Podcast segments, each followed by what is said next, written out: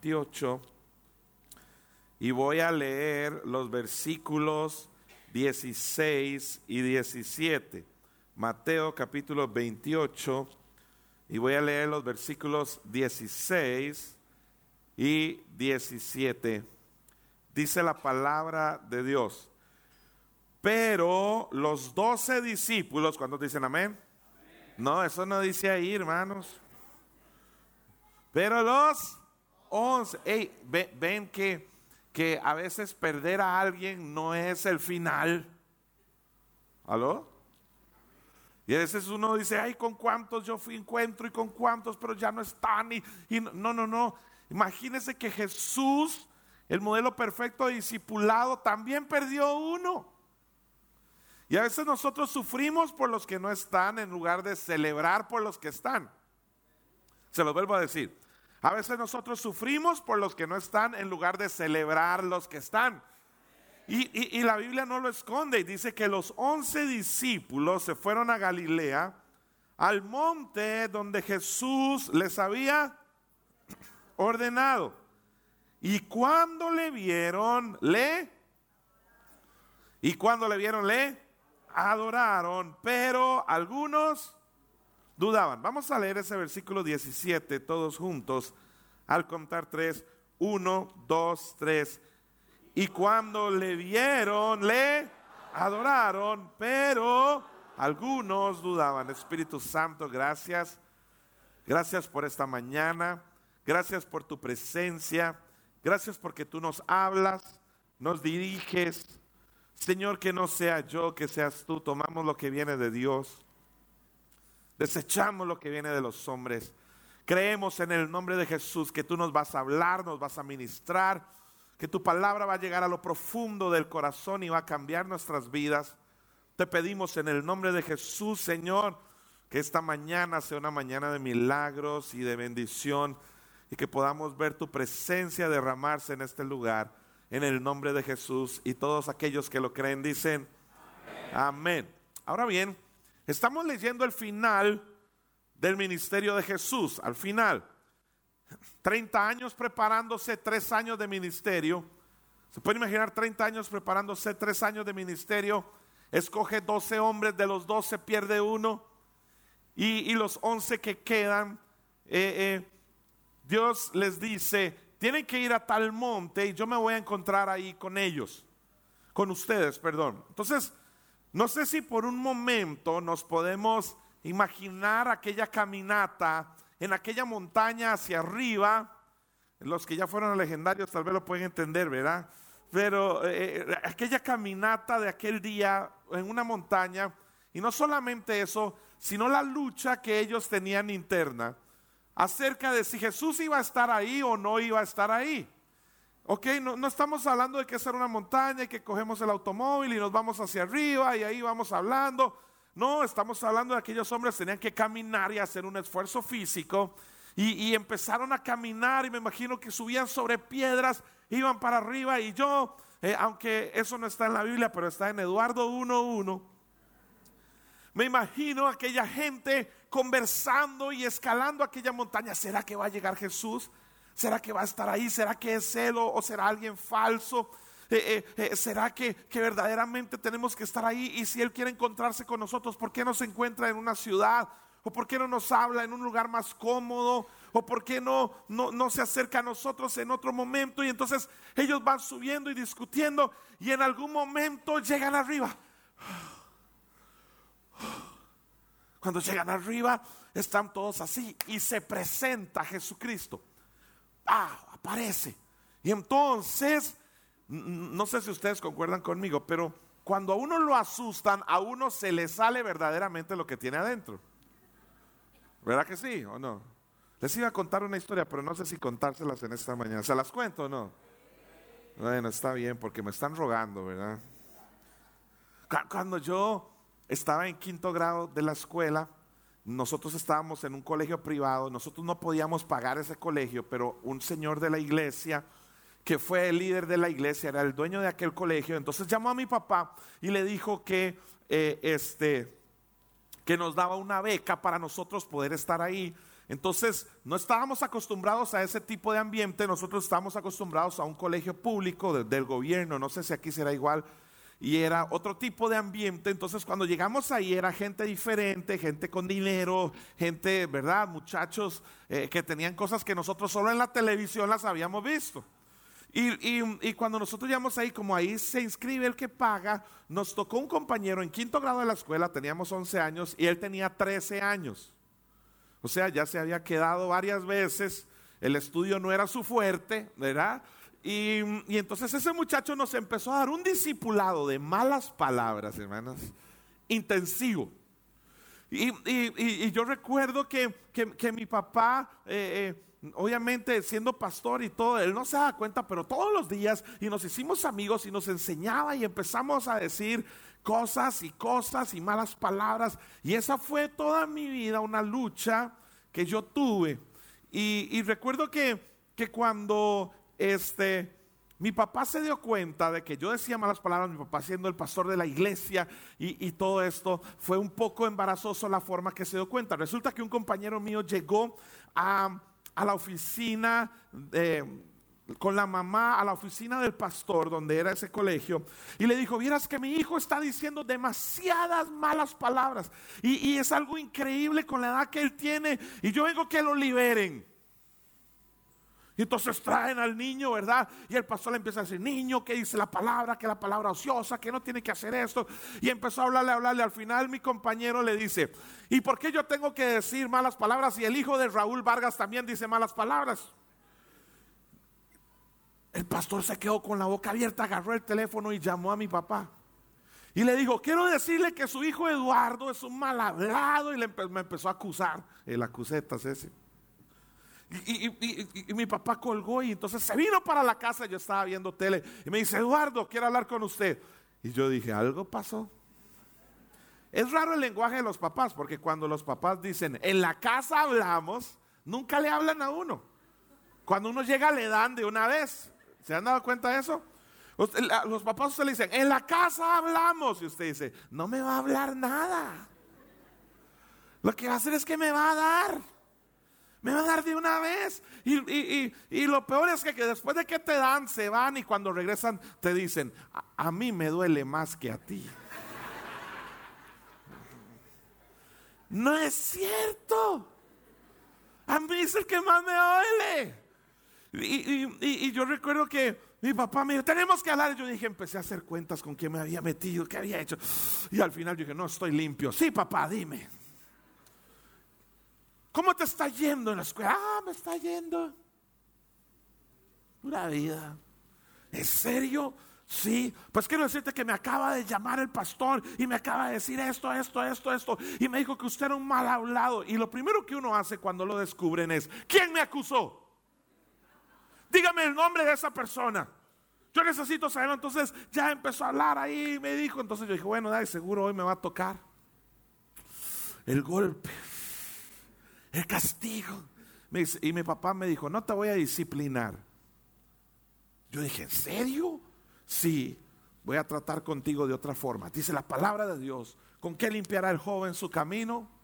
Con guardar la palabra. Entonces empezó a a impulsarme a leer la Biblia y yo leía la Biblia y leía la Biblia y entonces él me hacía pruebas, hermanos, y esto es verídico.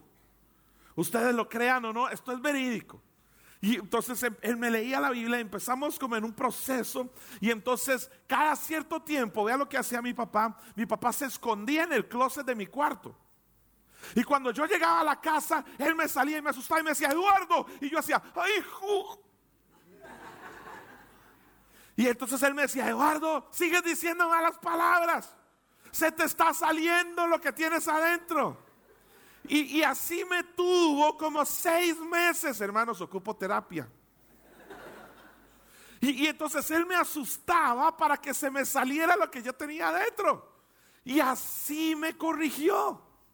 ¿Y, por qué les cuento esto? Porque solo piensen en esto. Vienen los discípulos subiendo y llegan hasta arriba. Y cuando llegan arriba aparece Jesús. Hola, ¿cómo están? Y entonces dice la palabra de Dios que el grupo se dividió en dos.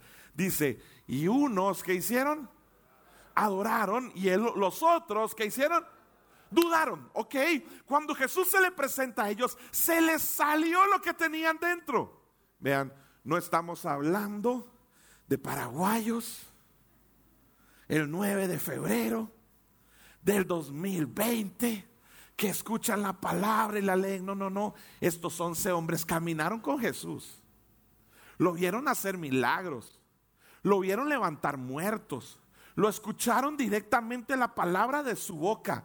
Caminaron con él, estuvieron con él. Y aún así se dan el lujo de dudar. Aún así, habiendo estado con él, se dan el lujo. Y, y, si todavía fuera que lo vienen conociendo, estamos hablando del final del ministerio de Cristo. Y al final del ministerio de Cristo, después de haberlos discipulado, de haber muerto y de haber resucitado y de haber estado con ellos, aún así se dan el lujo de dudar. Y quiero hablarte en esta mañana de todos aquellos que tal vez tienen añales de conocer a Cristo o poco tiempo, pero aún así siguen dudando. Siguen dudando que Jesús los puede bendecir. Siguen dudando de, tal vez de que Jesús los puede sanar. Siguen dudando tal vez que Jesús puede cambiar su historia. Y no importa si eres un discípulo que lo caminó con él tres años y estuvo con él, aún así habían algunos que dudaban. Hey, puedes congregarte y dudar. Puedes leer y dudar. Puedes llamarte cristiano y dudar, pero hay dos cosas que no puedes hacer si dudas. La primera de ellas es orar. No puedes orar y dudar porque dice la palabra de Dios que Dios es galardonador de los que le buscan. Eso quiere decir que si tú estás orando, tú no puedes orar y dudar. Y lo segundo que tú no puedes hacer es adorar y dudar, porque la adoración no se trata de cómo yo me siento. Eh, ay, esta mañana me siento bien y todo me está yendo bien, ahora sí voy a adorar y levantar las manos. No, no, la adoración no se trata de ti ni de tu estado de ánimo, la adoración se trata de Él que está sentado a la diestra del Padre, intercede por nosotros y nos ama. Y esa adoración que tú levantas puede transformar tu vida. El mensaje de hoy se llama o adoro o dudo. ¿En cuál equipo estoy yo?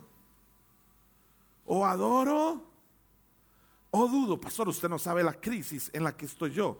Usted no sabe lo que estoy luchando con mi hijo. Usted no sabe lo que está pasando en mi casa. ¿Oro? ¿Adoro? ¿O dudo? Pastor, es que usted no sabe. Tengo que hacer un pago y tengo que hacer esto. Usted no.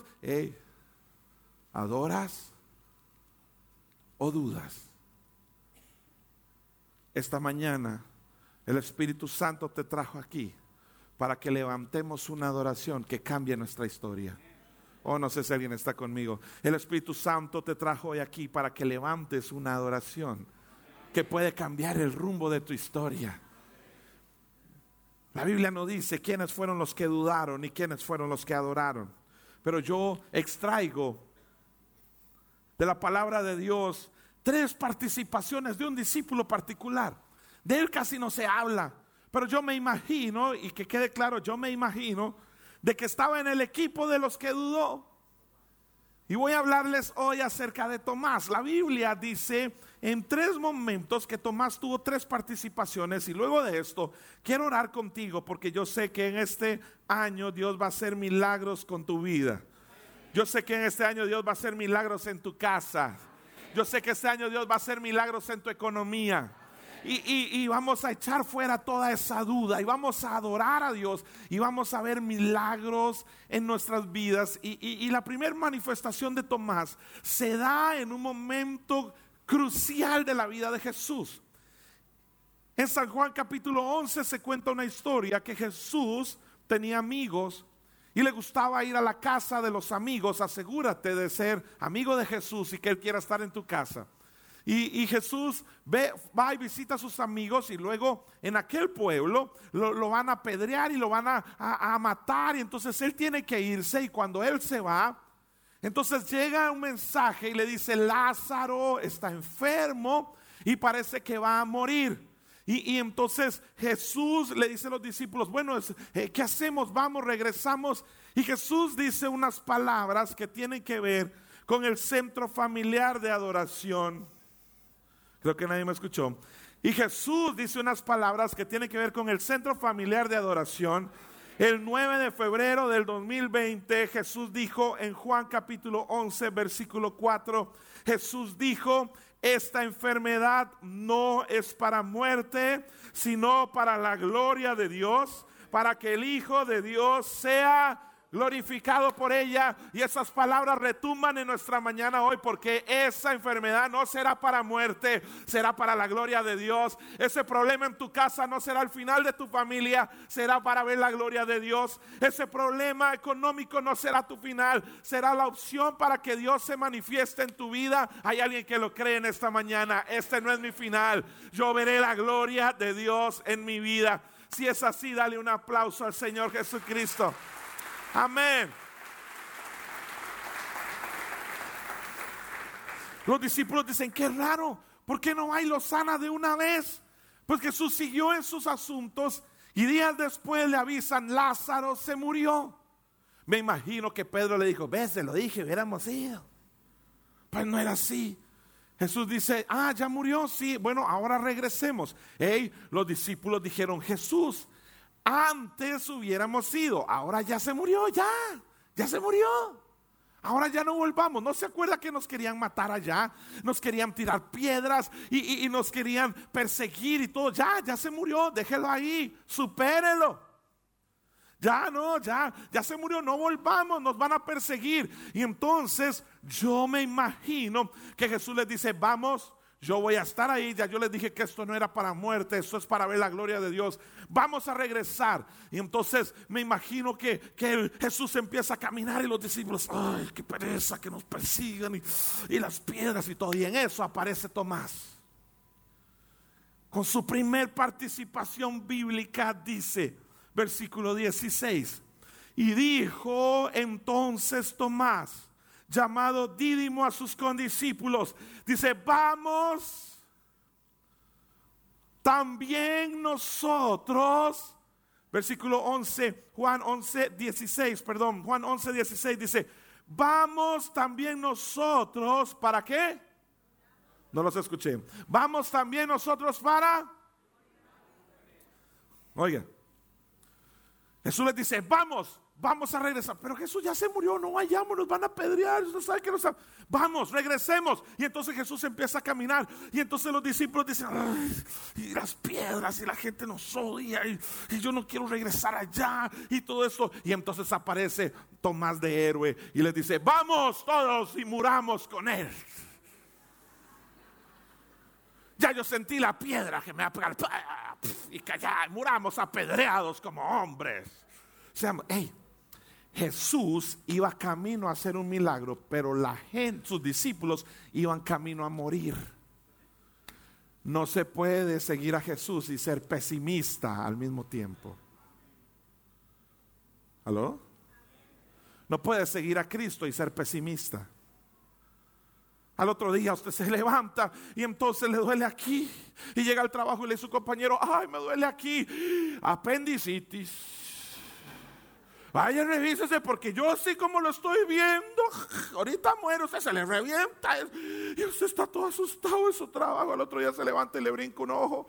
Y usted le dice a un amigo, ay, me brinca un ojo. Ah, yo tenía un amigo que le brincó un ojo y al otro día se murió. Oh, se murió, no se puede ir detrás de Jesús y esperar lo peor. ¿Alguien está conmigo en esta mañana? No puedes ir detrás de Cristo y esperar lo peor en tu vida. No sé si alguien está conmigo, pero si tú sigues a Jesús, lo que te espera es la bendición de Dios en tu vida. Lo que te espera es el favor de Dios en tu vida. No puedes ir detrás de Jesús y esperar lo peor en tu casa. Levante su mano derecha y diga, yo sigo a Jesús, lo mejor viene. Otra vez, yo sigo a Jesús lo mejor viene. Yo sigo a Jesús, lo mejor viene. No puedes ir detrás de Cristo y esperar lo peor. Si vas detrás de Cristo y hoy vamos a poner nuestras peticiones delante de Dios y hoy vamos a ser ministrados por el Espíritu Santo, tienes que esperar lo mejor de Dios. Tienes que salir de aquí en esta mañana y esperar la mejor semana del año para ti. Y, tienes que levantarte en esa fe porque el pesimismo destruye nuestra fe. Y aunque Jesús va a ir a hacer un milagro, los que van atrás van a ir a morir. No puedes seguir a Cristo y esperar lo peor. Si vas detrás de Jesús y eres fiel a Él, lo mejor de Dios viene para tu vida. ¿Hay alguien que lo cree en esta mañana? La segunda manifestación de Tomás está en Juan capítulo 14. ¿Cuántos están recibiendo la palabra de Dios? Algo está pasando súper serio. Y se los tengo que explicar antes de poder leer este pasaje y oír las segundas palabras de Tomás. ¿Saben qué pasó? La última cena. Sé que hemos leído un montón de veces acerca de la última cena y, no es un evento fácil. No sé cuántos de ustedes se han sentado a comer con su familia estando peleados. ¿Alguien le ha pasado eso? Yo sé que a nadie, solo a mí. Así que voy a hablar de mi experiencia. Porque cuando uno se sienta a comer con alguien y está peleado, el ambiente está tenso. ¿Aló? Bueno, entonces solo en mi casa pasa. Y, entonces en mi casa, en la de ustedes no, en la mía, cuando alguien está molesto con otro y se sientan a comer, le cae mala comida a uno, ¿verdad que sí? Y, hay tensión en el ambiente. Ahora bien, pensemos en la última cena, porque todos están comiendo. Qué lindo. Y mientras están comiendo, dicen, algunos de ustedes me entregar. Todos empiezan. Porque en la iglesia sí hay esto, espíritu de sospecha, ¿sabían? ¿Verdad? Cuando dicen, aquí hay alguien que está haciendo, todo el mundo empieza a volver a ver así, ¿verdad? Y entonces empiecen en Jesús, todos están comiendo Jesús, Jesus y toda la Pascua. Entonces alguien de ustedes me va a entregar. Y ya todos empiezan. Hagan sus apuestas, hagan sus apuestas, ¿verdad? Y entonces siguen comiendo.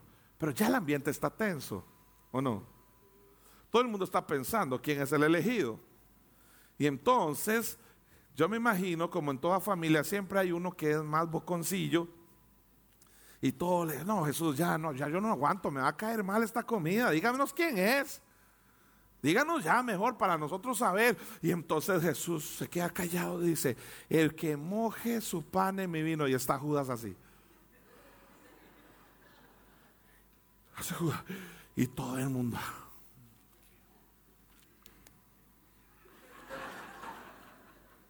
Entonces dice que el enemigo entró en Judas, se levantó y se fue. ¿Cómo quedó la cena? Todo el mundo. Todo el mundo se levantó. No sé si a ustedes les ha pasado que alguien se enoja en la cena, se levanta, tira la silla y la servilleta y se va. ¿Cómo queda la cena? ¿Cómo queda el ambiente? Te tenso, todo el mundo está tenso.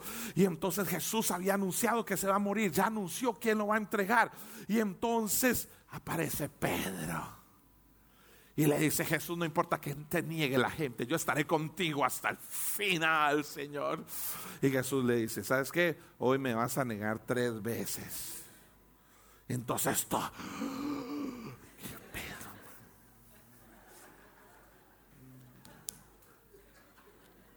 Vamos a dar ahora. Jamás te voy a negar, Pedro, ya me vas a negar. Hey, Jesús se va a morir, se manifestó Judas y Pedro sale con una boconada en una cena. Y, entonces el ambiente está tenso. Jesús tiene que hacer algo.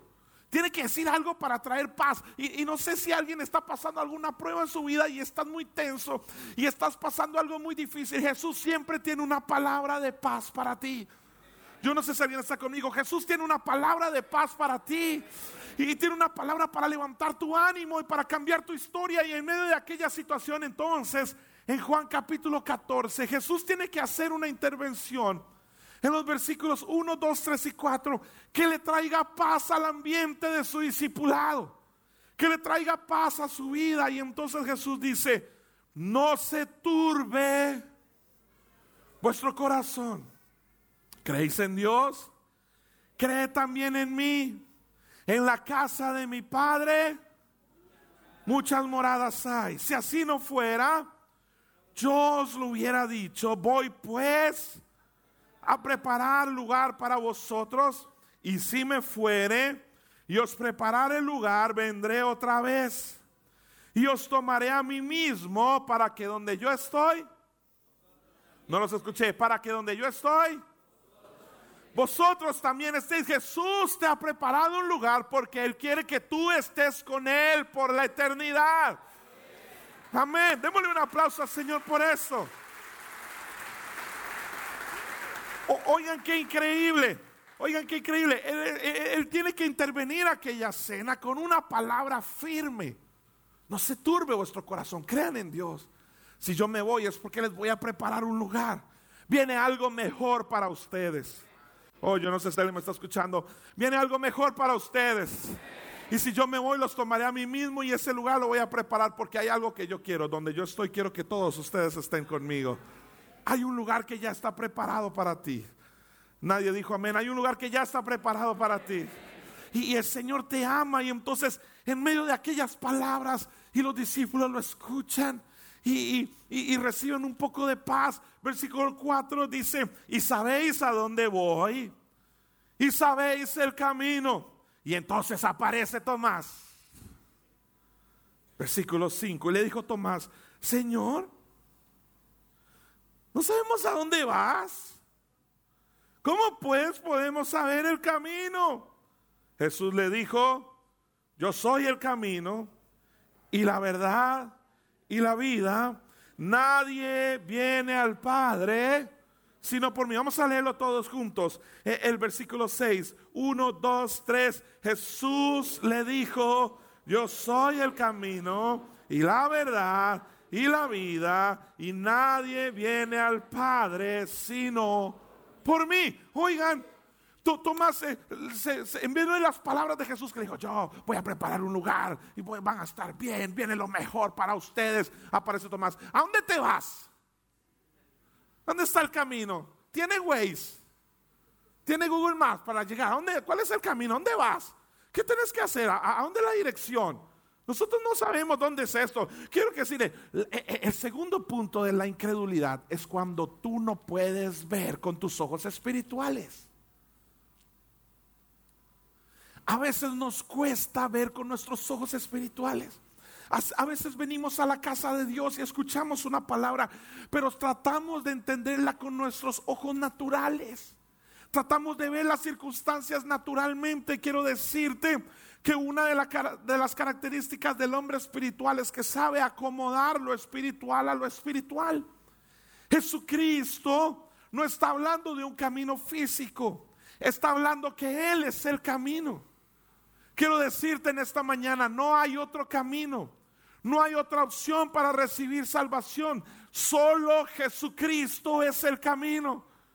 Y, cuando Jesús está en medio de aquella situación, Tomás aparece con su incredulidad. Hey, tal vez alguien está luchando con alguna situación y dice, ¿cómo Dios me va a sacar de esto? Porque lo estás mirando con tus ojos naturales. Tienes que mirarlo con tus ojos espirituales. Quiero decirte que antes de que tú entraras en esa crisis, ya Dios tenía una salida para ti. Oh, no sé si alguien está conmigo. Antes de que entraras en esa crisis, Dios ya tenía una salida para ti. Y, a veces nosotros nos ponemos nuestros ojos naturales y solo vemos nuestras posibilidades. Solo vemos nuestros dones, nuestros logros, nuestra billetera, lo que podamos lograr, pero no es así. Dice la palabra de Dios que sin fe es imposible agradar a Dios. Y tal vez hay alguien aquí luchando en algún área de incredulidad de su vida. Lo segundo que tienes que hacer, lo primero es desechar el pesimismo. No puedes ir detrás de Jesús y esperar lo peor. Lo segundo que tienes que hacer es quitarte tus ojos naturales y ponerte tus ojos espirituales y creer lo que la palabra de Dios dice, que esto que estás pasando no es tu final, eso es para que la gloria de Dios se manifieste en tu vida. Hay alguien que lo puede creer en esta mañana. Hey, tienes que ver lo que Jesús te dice con tus ojos espirituales. No trates de entenderlo solamente naturalmente, recíbelo en tu espíritu. Algo está pasando en esta mañana que está levantando tu fe y tal vez hay personas que están diciendo, Jesús me olvidó, ya yo llevo tiempo de orar por esto, las cosas no van a pasar. El Espíritu Santo te dice hoy, abre tus ojos espirituales. En el Espíritu hay posibilidades ilimitadas para ti. Y cuando tú abres tu corazón a la fe, entonces hay posibilidades ilimitadas para ti, para tus hijos, para tu casa. No caigas en el error de Tomás. Por último, y con esto voy a finalizar mi enseñanza de hoy, porque quiero orar por todos aquellos que vinieron a la casa de Dios con alguna necesidad. La tercera intervención de Tomás. Número uno, diga conmigo el pesimismo. Número dos, mis ojos naturales. Y número tres, con esto voy a terminar. Jesús murió y resucitó. Ahora bien, no sé si tú lo puedes ver como yo lo veo, pero los discípulos al ver que Jesús muere, aunque Él les dijo que iba a resucitar, ellos no creyeron que iba a suceder. Y como no creyeron que iba a suceder, luchaban y se llenaron de temor. No sé cuántos de los que están aquí están viviendo una situación y su corazón está lleno de temor. Cuando tú te llenas de temor, haces cosas y sientes cosas que no son reales. Pero el temor te impulsa a comportarte y a pensar de una manera y te aísla, te encierra. Y los discípulos no estaban exentos de esto. Cristo había muerto. Y entonces como había muerto, ellos tenían miedo. Nos van a perseguir, nos van a matar, nos van a dañar. Y entonces, en medio de toda aquella circunstancia, ellos se encerraron en ellos mismos. Déjame decirte en esta mañana que si tú estás viviendo alguna situación que te llena de temor, lo que va a hacer el temor es llegar a un punto de aislarte y encerrarte. Y no hay nada más peligroso para un ser humano que es encerrarse en sí mismo. Nos volvemos egoístas, nos volvemos agresivos, perdemos el don de amar a las personas. Y cuando tú estás luchando con el temor en tu corazón, sientes cosas, ves cosas y te comportas como si, si estas cosas que tú sientes y ves fueran reales, pero no es así. Dice la palabra de Dios que al que el Hijo libertare será verdaderamente libre. Al que el Hijo libertare será verdaderamente libre. El Señor quiere abrir esa cárcel de temor de tu corazón hoy. El Señor quiere abrir esa cárcel. Los discípulos se llenaron de miedo y se encerraron. Y voy a leer Juan capítulo 20, versículos 24 al 29. Esta es la última participación de Tomás y luego quiero orar con ustedes con fe porque Dios nos trajo esta mañana porque Él va a hacer milagros hoy aquí. Oh, no sé si alguien me escuchó. Él va a hacer milagros hoy aquí. Él va a abrir cárceles hoy aquí. Hoy te vas a ir sin temor. Hoy te vas a ir sin angustia. Hoy te vas a ir sin pesimismo. Hoy vas a salir de aquí esperando la mejor semana del 2020. Alguien la está esperando. Alguien sabe que la bendición de Dios me alcanzará en este 2020. Y, y el Señor quiere sacarte de ese temor, de ese pesimismo. Él quiere darte tu victoria. Amén. Oye, dice en Juan 20, 24. Pero Tomás, uno de los doce, llamado Dídimo, no estaba con ellos. ¿Cuándo? Por eso no hay que faltar al culto. ¿Aló? Se fueron los amenes. No hay que faltar. Ay, sí, yo quiero bendición, pero nunca venís. ¿Aló? Gracias por dos amenes ahí que me apoyaron por allá, Señor. Bendice a esa gente. Hermanos, dice que Jesús, oigan, qué increíble saber que Jesús tenía un plan. Oh, porque uno a veces piensa y dice, Ay, no, si me van a decir que me bendiga en mi casa, si no está en todo lado. Pero dice la palabra de Dios, oiga, dice, pero Tomás, uno de los doce llamado Dídimo, no estaba con ellos cuando Jesús vino. Jesús llegó, se manifestó, les habló, cambió la vida de ellos, pero no estabas. El Señor está llamando a la iglesia a un nuevo nivel de compromiso y de fidelidad. Dos amenes. Y, entonces, versículo 25, le dijeron pues los otros discípulos, Tomás, al Señor hemos visto. Él les dijo, si no viere en sus manos la señal de los clavos. Y metiere mi dedo en el lugar de los clavos. Y metiere mi mano en su costado. No creeré. si no lo veo, si no pongo mi dedo donde entraron los clavos, si no lo toco, no voy a... Hey, no estamos hablando de un ateo en el 2020. ¿Aló? No estamos hablando de, de un incrédulo dos mil años después. Estamos hablando de un discípulo. De alguien que lo vio, que caminó con él, que escuchó que iba a morir y resucitar. Y yo sé que era medio bocón, pero era discípulo. De alguien que vio muerto resucitar con él. Y, aún así Él se pone en esa situación y, dice el versículo 26, inmediatamente, ¿cuántos dicen amén? No, eso no dice. Versículo 26 dice que todos vamos a decirlo juntos. Uno, dos, tres, ocho días. Hey, Jesús sí que tiene el humor bueno, ¿verdad que sí? ¿Aló? Jesús sí que tiene un buen humor. ¿Por qué se esperó ocho días? ¿Aló? ¿Por, qué no de una vez? Hey, Jesús, ya yo vine a la iglesia y oré. ¿Por qué no me sanas ya? Ya yo vine y oré ya. Saname ya. Señor, ya yo vine, ya yo diezmé, el mes pasado diezmé, ya. Bendecime ya. No, Señor, ya, ya, ya yo, ya, ¿cuántas veces más voy a pasar al altar? Ya me da vergüenza con mis hijos y todo. ¿Por qué no lo haces ya? Es ya. Alguien está aquí en los ocho días de Dios. No, pastor, yo no tengo ocho días, tengo ocho años en esto. No, pastor, yo no, no son ocho días, ojalá, tengo años, tengo meses en esto. Hey, eh, eh, la Biblia no lo describe, pero esto está en Eduardo 1.2. Ve, ya voy avanzando con mi libro. ¿Se pueden imaginar aquellos ocho días? Y yo me imagino que se reunían y, los discípulos decían, Tomás, ¿en serio que vino? ¿En serio que... ¡Eh! Si yo no... Y al, día dos, Tomás, en serio, que, de verdad vino, verdad que estuvo con nosotros. No, no, no, yo no creo, yo no creo. Déjense de hablar ustedes, ya se murió, supérenlo. Movámonos al siguiente capítulo. El día 3, Tomás, en serio que vino, en serio que. Bueno, si vino, que se aparezca. A ver, aparezcase. ¿Alguien le ha dicho eso a usted? Cuando usted le ha hablado del Señor, le ha hablado, bueno, que se aparezca el Jesús, ¿dónde estás? Venga. Nada. El día 4, después de insistirle tanto, ya Tomás se envalentonó.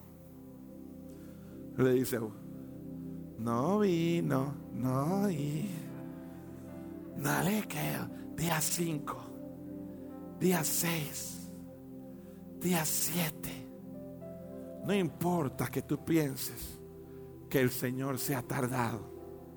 Hay un día escrito para ti. Oh, no sé si alguien está conmigo. No, no, no, no, no, no, no importa que tú pienses, Señor, te has tardado. Señor, ¿qué está pasando? ¿Por qué ese silencio? Señor, ¿por qué está? Hay un día escrito para ti. El día 8 del centro familiar de adoración se acerca. Oh, no sé si alguien está conmigo. El día 8 de tu familia se acerca. El día 8 de tu salud viene. El día 8 de tu economía viene. Hay alguien tiene que creer en esta mañana. Mi día de Dios se acerca. Estoy a punto de ver su bendición en mi vida. ¿Cuántos pueden decir amén por eso? Oh, alguien tiene que creer que mi día 8 está cerca. Mi día 8 se acerca.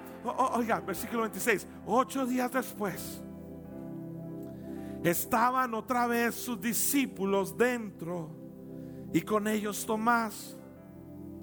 Llegó Jesús, estando las puertas cerradas, y se, se puso en medio de ellos y les dijo, pasa a vosotros.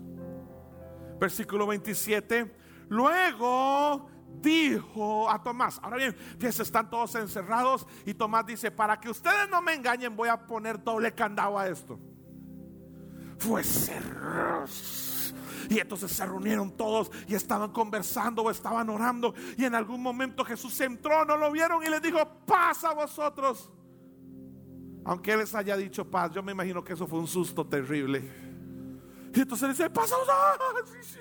Y entonces se fue de una vez donde Tomás y le dice, no me quite ese versículo. Se fue donde Tomás directamente y le dice, a mí usted no me toque. ni se le ocurra tocarme. Ah, ¿Se acuerda aquel día que yo iba a resucitar a Lázaro y usted venía hablando, vamos a morir con él? Ya yo vi la piedra donde me la dieron aquí. Vamos a morir. ¿Se acuerda el otro día? Yo, en la cena estaba tensa y yo les dije, no se turbe vuestro corazón, crean en mí, yo les estoy preparando un lugar, viene lo mejor para ustedes. Y usted, ¿dónde está el camino? ¿Dónde está el camino? A mí usted no me toque. Yo con usted no quiero nada porque usted a mí no me cree. Es más, no sé ni por qué lo escogí. ¿Ese es tu Jesús? Ese no es el mío. Jesús sabe que Tomás, su discípulo incrédulo, necesita un empujón. Y Él lo quiere dar. No sé cuántos vinieron hoy a la casa de Dios y necesitan un empujón de Dios. Jesús te lo quiere dar.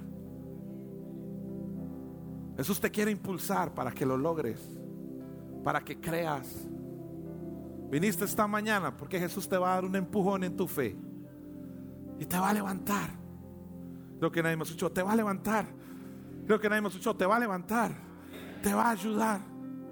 Y, entonces Jesús le dice, Tomás, pon aquí tu dedo y mira mis manos y acerca tu mano y métela en mi costado y no seas incrédulo, sino vuelva a ser el que tiene la par y dígale, no seas incrédulo, sino creyente. Al del otro lado dígale, no seas incrédulo, sino creyente. Jesús vino esta mañana a hacer algo contigo y tu historia puede cambiar.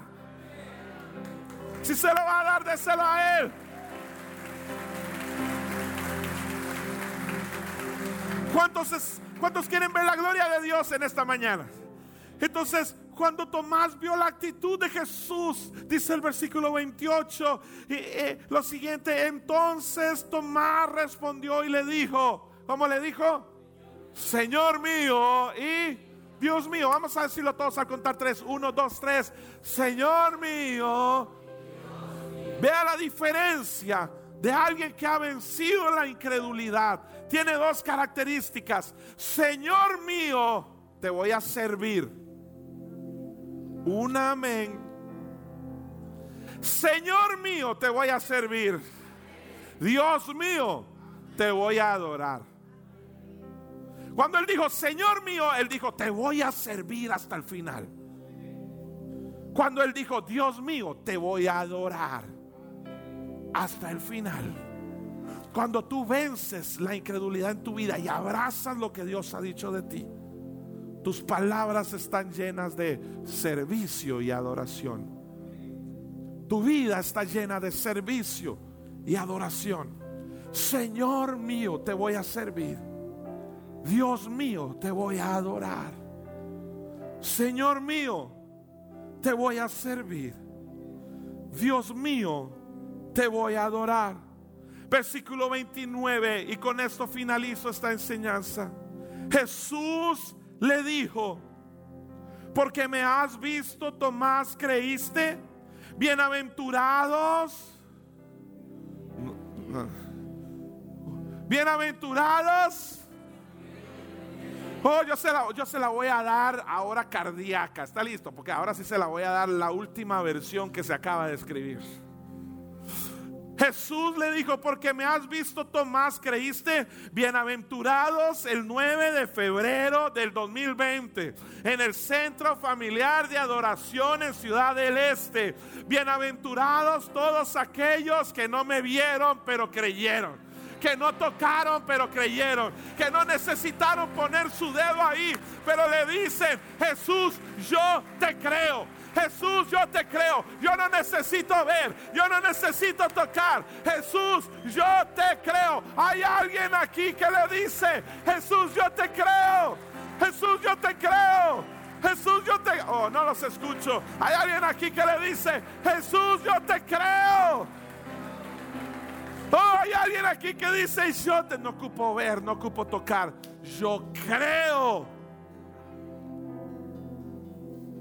Si tú crees, qué dichoso Tomás que lo vio y tocó. Jesús dice, bienaventurados los que no necesitaron eso, pero decidieron creer.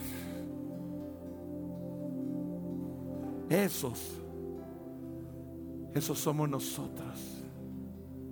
Oh, yo creí que alguien se iba a alegrar. Esos, esos somos nosotros. Oh, no, no, no, yo, yo me voy a pasar de este lado. Esos somos nosotros.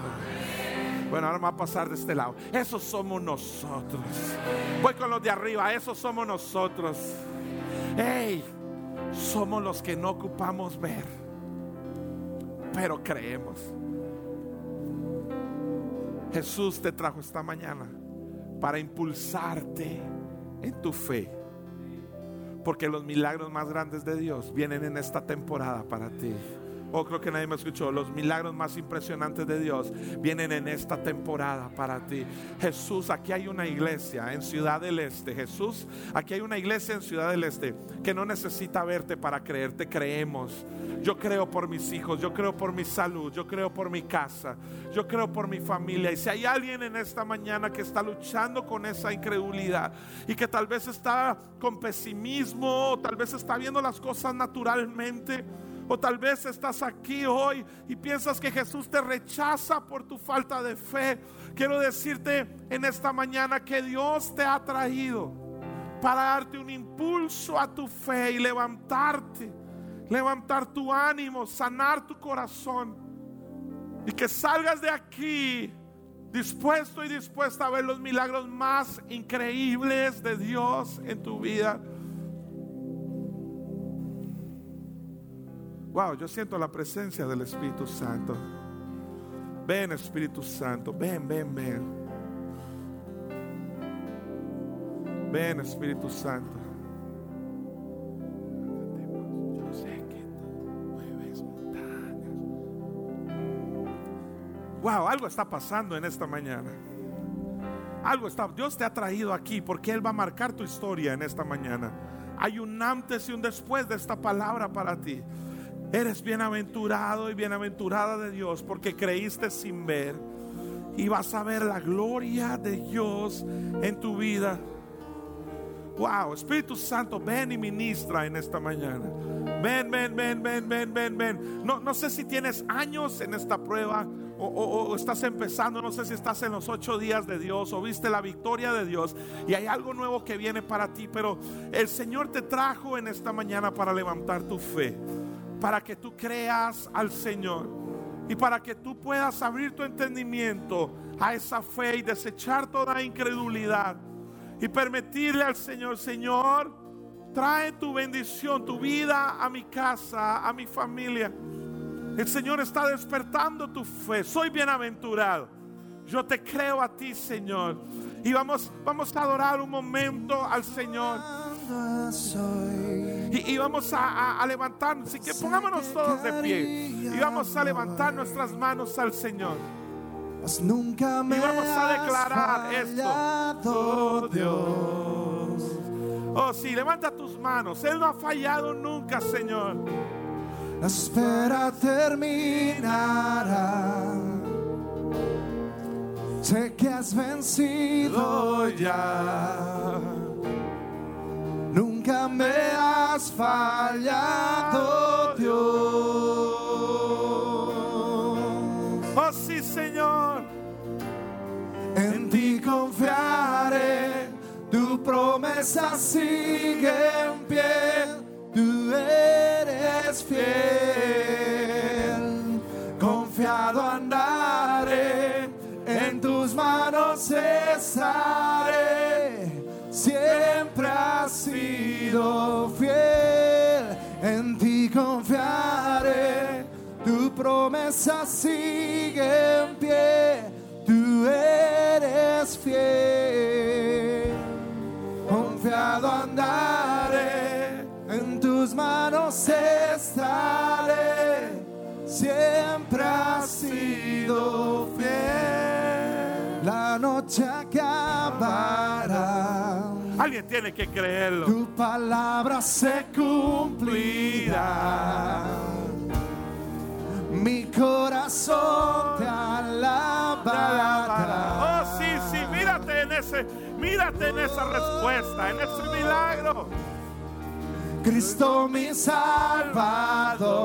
Cúbreme con tu amor. Cúbreme con tu amor.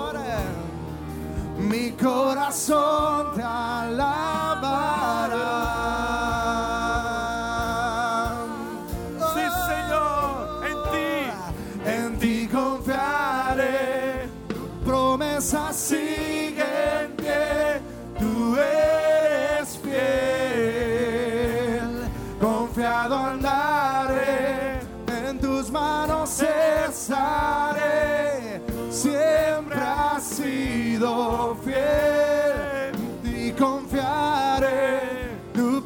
Promesa sigue en pie.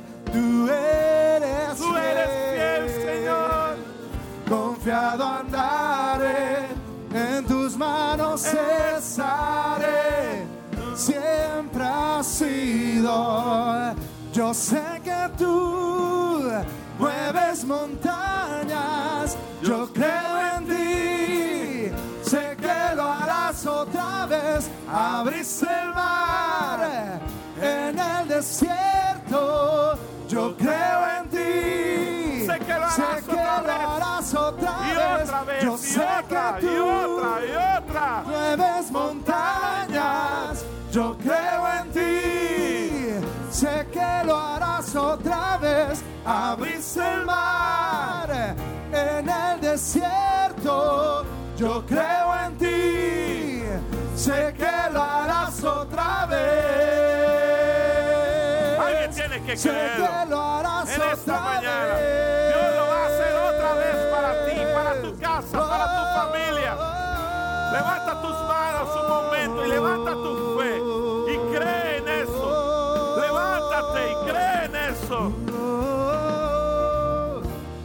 En ti confiaré, tu promesa sigue en pie, tú eres fiel. Andaré, en tus manos estaré, siempre has sido Ah, Hay una unción del Espíritu Santo aquí en esta mañana.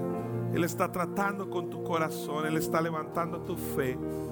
Yo quisiera que vinieran aquí al frente todos aquellos que están pasando una lucha en su fe. Y tú crees esta palabra, yo soy bienaventurado, Señor. Yo no necesito ver para creerte, yo te creo. Y si tú quieres venir aquí al frente y permitirnos orar por ti, por tu casa, por tu economía, este es el momento para que le creas a Dios por tu milagro, para que le creas a Dios en esa necesidad, cualquiera sea lo que estés pasando. Este es el momento. El Señor está aquí en esta mañana, que nadie se distraiga.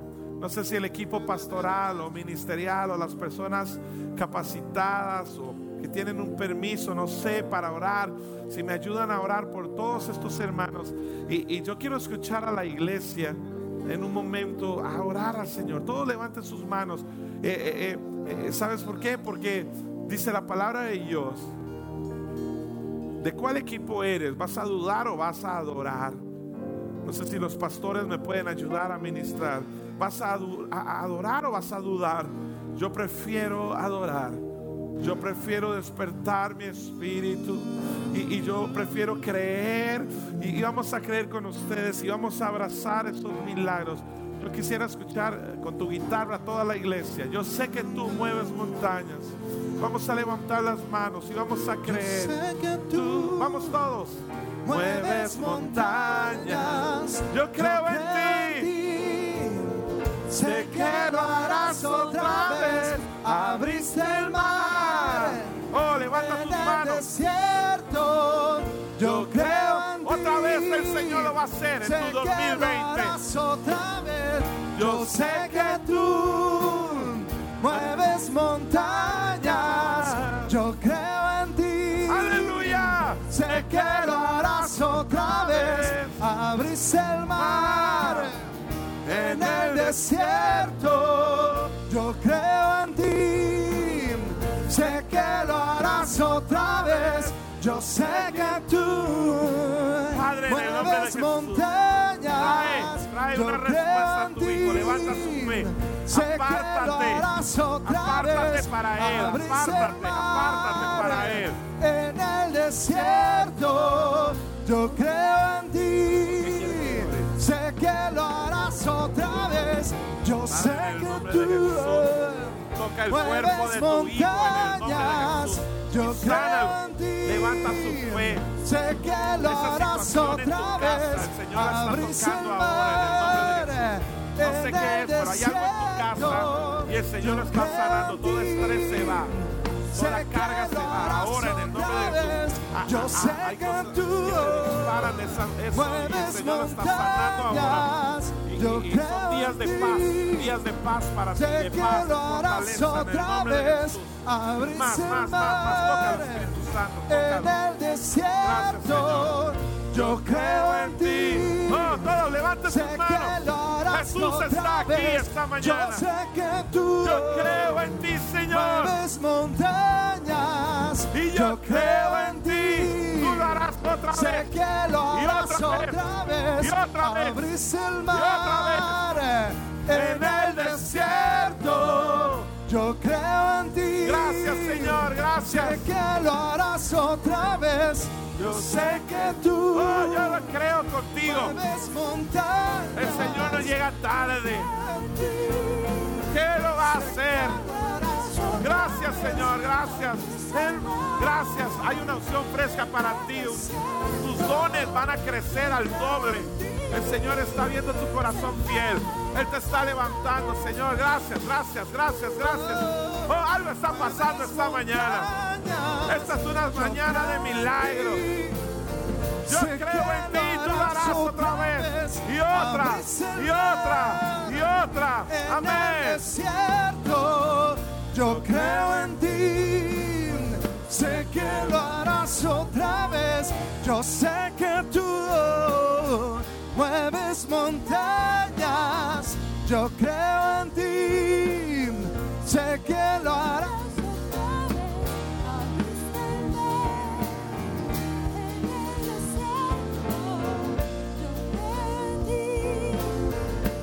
que lo harás otra vez. Yo sé que tú mueves montañas. Yo creo en ti. Sé que lo harás otra vez. Abriste el mar en el desierto. Yo creo en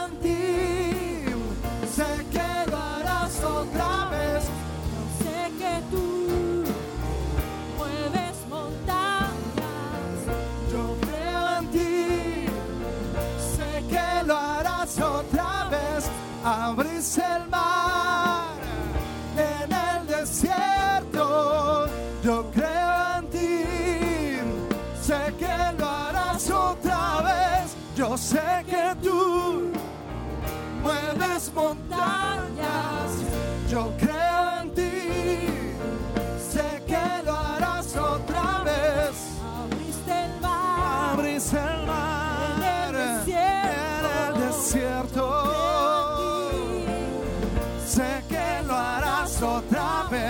Yo sé que tú mueves montañas.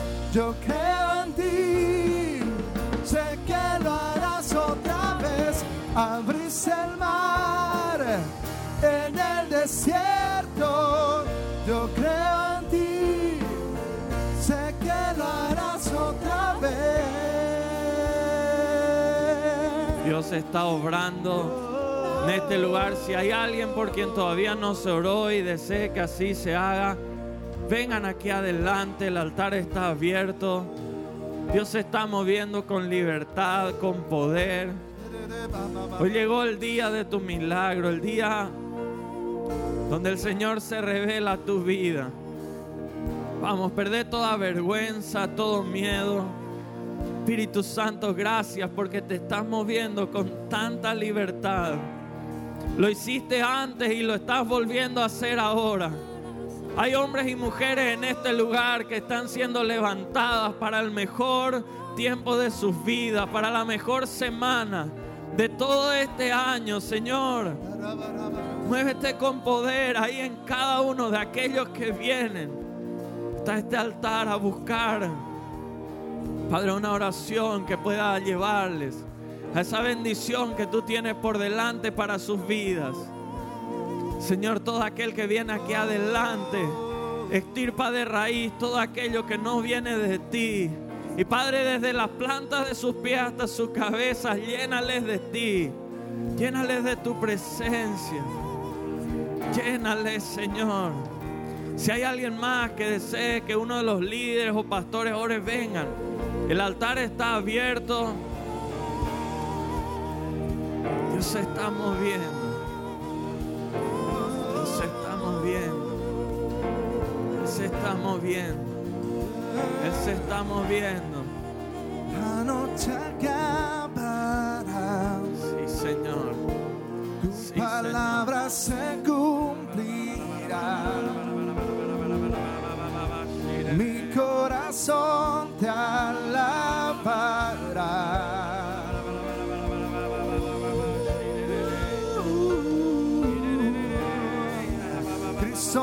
Salvador,